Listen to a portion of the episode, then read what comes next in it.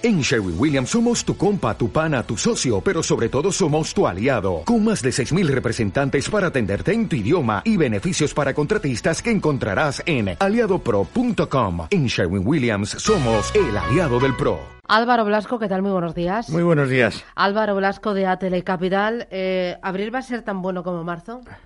Bueno, pues esperemos que sí. Por lo menos lo iniciamos con esas. Pero creemos que con esa idea. Hay, ¿Hay argumentos, hay pilares para pensar que abril puede ser tan bueno como marzo? Bueno, yo pienso que sí, desde luego. Eh, al final estamos dentro de, un, eh, eh, de, unos, de unos movimientos, digamos, de crecimiento a nivel mundial. Los países desarrollados no lo están haciendo nada mal.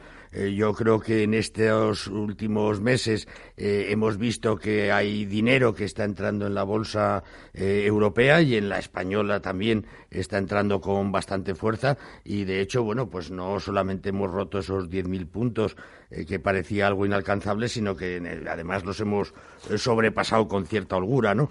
Eh, bueno, lo que vamos a tener es volatilidad, porque eso no nos va a faltar, pero en principio vamos a ver, tenemos eh, el comienzo, el inicio de, los, de la publicación de resultados del primer trimestre del año. Desde luego para Europa, bueno, será más bien a finales de mes cuando empecemos a tener de verdad eh, una idea de lo que estamos, eh, de, los resultados que se han producido en el primer trimestre, pero aparentemente eh, deben de ser buenos y las expectativas son que así va a ser, ¿no? Que va a seguir habiendo una subida importante de resultados y en Estados Unidos pues también se espera de esa manera. Entonces yo creo que, bueno, complicado porque los mercados siempre son complicados, pero ahí sigue habiendo un caldo de cultivo importante, una cierta fuerza en las economías para que la bolsa siga subiendo. Bueno, para que la bolsa siga subiendo? ¿Seguirá subiendo? ¿Qué valores pueden capitanear el avance? ¿Qué valores son los que van a actuar como refugio? ¿Los cíclicos van a tomar el relevo de los bancos? A estas y a otras preguntas respondemos enseguida. Capital Intereconomía arranca en un minuto el consultorio de bolsa 91533 1851.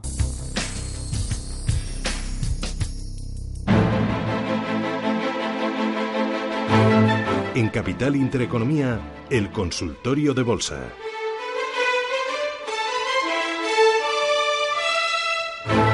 Bueno, ya pueden participar ustedes a través del 915331851 o a través del correo electrónico consultorio arroba eh, no, consultorio capital arroba, ¿cómo es? Que me, intereconomía.com, ah. consultorio capital arroba intereconomía.com. Eh, empezamos por aquí, por eh, los correos. ¿Qué nos han preguntado? Pues la primera para Bingo, Roberto, ¿qué precio de entrada sería el más adecuado en Popular? Eh, la pregunta es muy difícil de contestar. Eh, vamos, yo, no sé, eh, desde luego Popular estamos viendo los grandes esfuerzos que están haciendo eh, todos sus directivos, ¿no? Y la nueva cúpula ahora mismo también, eh, pues para devolver la confianza en la entidad, ¿no? Eh, yo creo que mm, este último paso que hemos conocido, ¿no? de esa, digamos, revisión de las provisiones que debería realizar la entidad, pues yo pienso que sea un poco el último paso antes de ver definitivamente por qué camino va. Yo sería extremadamente prudente. Yo, desde luego, creo que si estamos en Popular, eh, pues hay que mantener la posición. No creo que sea buen momento eh, para deshacerlo en, estos, en estas fechas que estamos viviendo. Eh, sin embargo, para entrar, pues sería muy prudente. Yo esperaría, yo esperaría un momento, aunque desde luego luego tuviera que entrar algo más caro, donde viese un poquito más el rumbo de la misma, ¿no? yo creo que ahora mismo, pues estamos en un momento donde lo que sabemos es que seguramente, pues ese ratio de capital, pues va a bajar otros 0,60 o otros 0,70 puntos, ¿no? Eh, con lo cual vamos a estar lejos de ese objetivo del 10% eh, que deben cumplir las entidades financieras y yo creo que con esa visión ahora mismo eh, preferiría esperar antes de entrar. Ahora, mm, aquel que tenga vocación de medio plazo y tenga una seguridad, una cierta seguridad, esté convencido de que la entidad tal como la conocemos va a seguir adelante, pues el momento no es malo. Yo, yo desde luego, la recomendación es eh, esperar. Eh, no sabemos muy bien dónde va a ir Popular, si, si Popular efectivamente eh, va a encontrar a algún socio de referencia de repente, o si al final va a buscar una fusión, si va a seguir deshaciendo algunos de los activos positivos que tiene. bueno, extrema prudencia en estos momentos. ¿Y, ¿Y sabes hacia dónde va a ir a Bengoa? Porque tenemos numerosas llamadas, numerosos oyentes que dicen que están, bueno, con el corazón en vilo.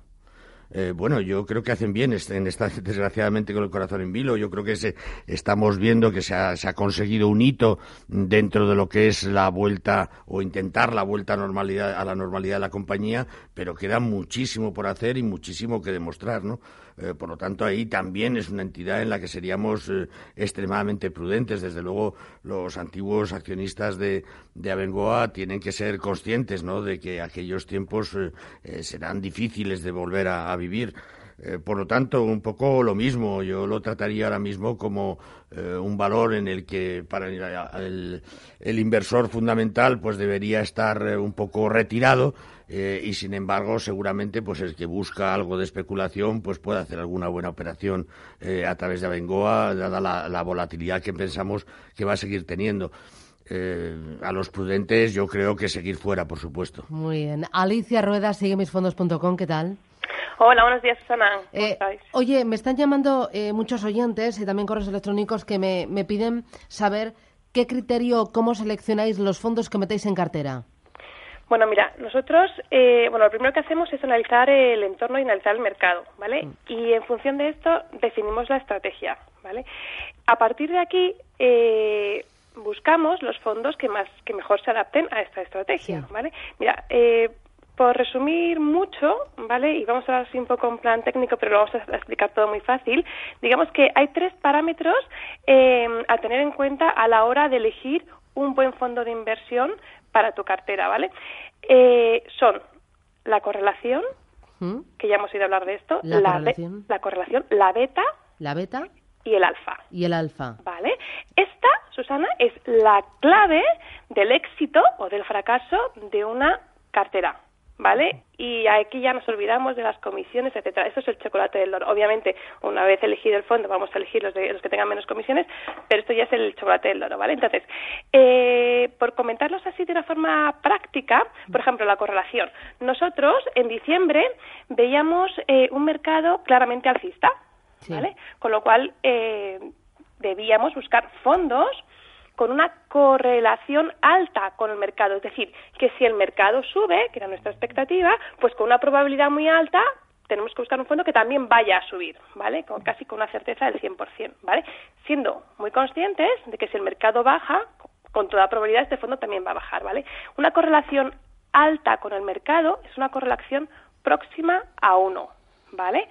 Bien, nosotros ya tenemos que definir que el mercado va a subir, vamos a buscar un fondo con una correlación alta con el mercado para que subir también con ese mercado y ahora definimos el riesgo que queremos asumir. Claro, ahí va la beta. Eso es la beta, vale. ¿vale? Entonces, si quiero asumir mucho riesgo, es decir, si quiero que, imagínate, el mercado sube un 1%, bueno, yo quiero un fondo que me suba más que el mercado, más que un 1%, voy a buscar una beta alta.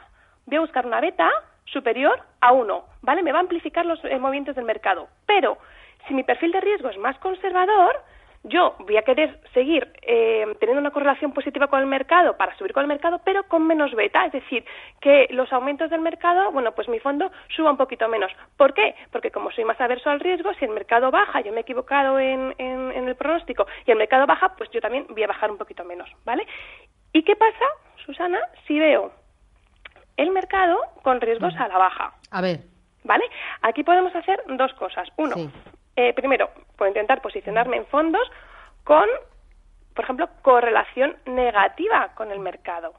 Es decir, si el mercado yo creo que va a bajar, bueno, me pongo con una correlación próxima a menos uno. una correlación negativa. ¿Para qué? Para que mi fondo suba cuando el mercado baje. ¿Vale? Por ejemplo, eso pueden ser los fondos relacionados a materias primas, oro, fondos refugio. ¿Vale? Por ejemplo, dependiendo de, cada escenario de mercado, lógicamente. O bien, la segunda opción es si creo que el mercado va a ir a la baja o bien mm, pues va a estar parado un tiempo, puedo buscar fondos que generen alfa. ¿Vale? Alfa es el tercer parámetro y alfa es la mm, habilidad del gestor para sacar rentabilidad cuando el mercado no ofrece oportunidades. Pues ahí tenemos esos tres elementos imprescindibles, correlación, beta y alfa. Sigue misfondos.com, Alicia Rueda, gracias, hablamos el miércoles. A vosotros un abrazo. Adiós.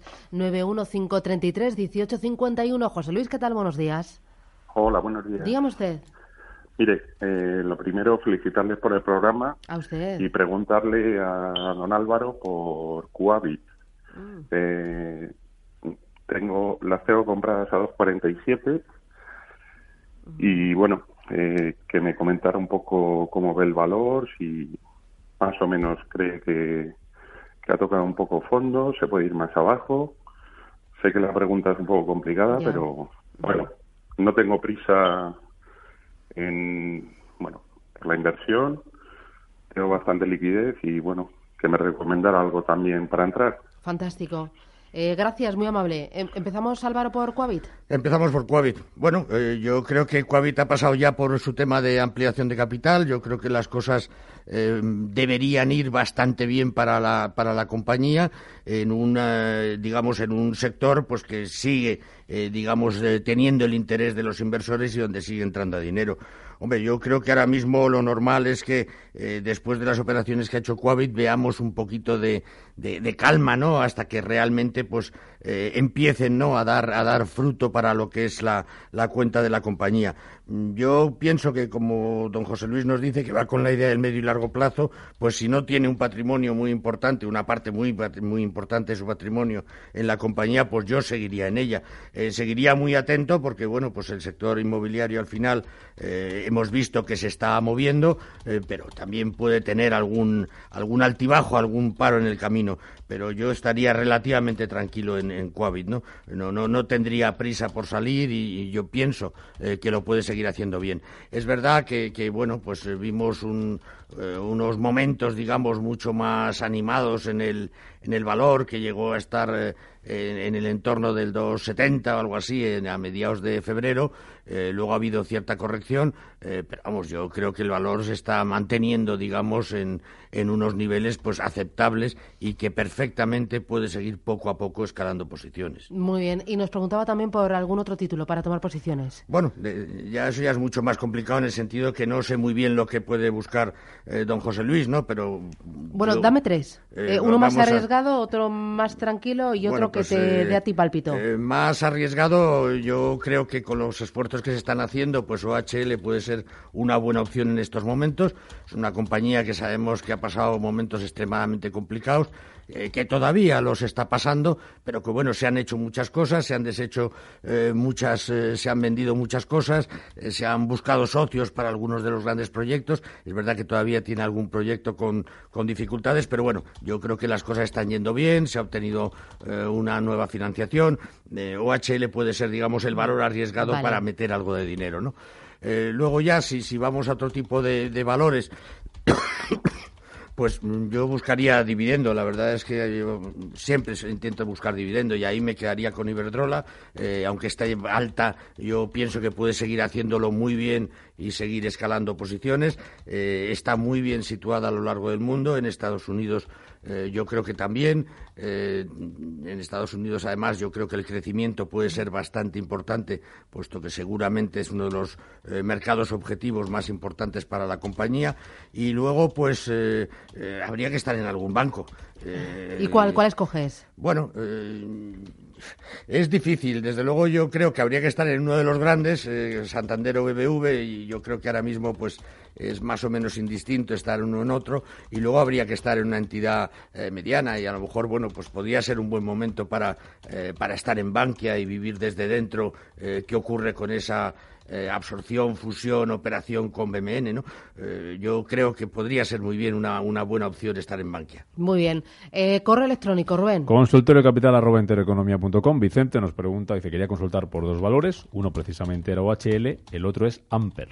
¿Qué dices? Bueno, OHL lo que digo, yo creo que efectivamente es un valor que eh, tiene su riesgo porque está en una situación todavía eh, compleja la compañía, pero yo creo que eh, está obteniendo, digamos, el, el todo el visto bueno de, sus, de sus acreedores en todos los movimientos que está haciendo, movimientos que además los está haciendo con rapidez, o sea, no se han dado por las ramas buscando mejores opciones, a lo mejor de venta o de, o de buscar socios para algunos de los proyectos, lo está haciendo con, con, celeridad y eso creo que el mercado lo está premiando, ¿no? Eh, por lo tanto, yo, como digo, pues OHL eh, prudente, eh, no llevaría mucho dinero, pero sí estaría en OHL, ¿no? y Amper, desgraciadamente, pues es el único valor en el que estoy limitado y no, no puedo hablar. Muy bien. ¿Alguna otra consulta a través? Eh, sí, tenemos teléfono. A ver, ¿a quién tenemos? Juan, ¿qué tal? Buenos días, Juan. Juan. Hola. No, soy Javier. Ah, es Javier, es Javier. Javier, dígame usted. Mire, quería saber para invertir a, medio o largo plazo cómo ve el especialista el, entrar en bolsas y mercados, principalmente por su elevado dividendo del 6% y luego también por, parece ser que hay rumores de que pueda ser opada por la bolsa de Frankfurt. ¿Cómo ve ese tema también, si es tan amable? Fantástico, gracias. A ver qué dices. Bueno, BME es uno de los clásicos, efectivamente, como dice don Javier, eh, muy atractivo por su dividendo. Eh, es verdad que las cifras de volúmenes de intermediación no le han acompañado demasiado en los últimos trimestres, pero la compañía eh, está obteniendo unos resultados muy buenos y nosotros creemos que va a seguir siendo así, ¿no? de hecho, BME pues está, digamos, intentando instrumentar otras actividades, digamos, pues para suplir eh, parte de los ingresos que podría, pudiera perder por ese camino. Entonces yo en ese aspecto, pues yo BME lo veo, lo veo interesante.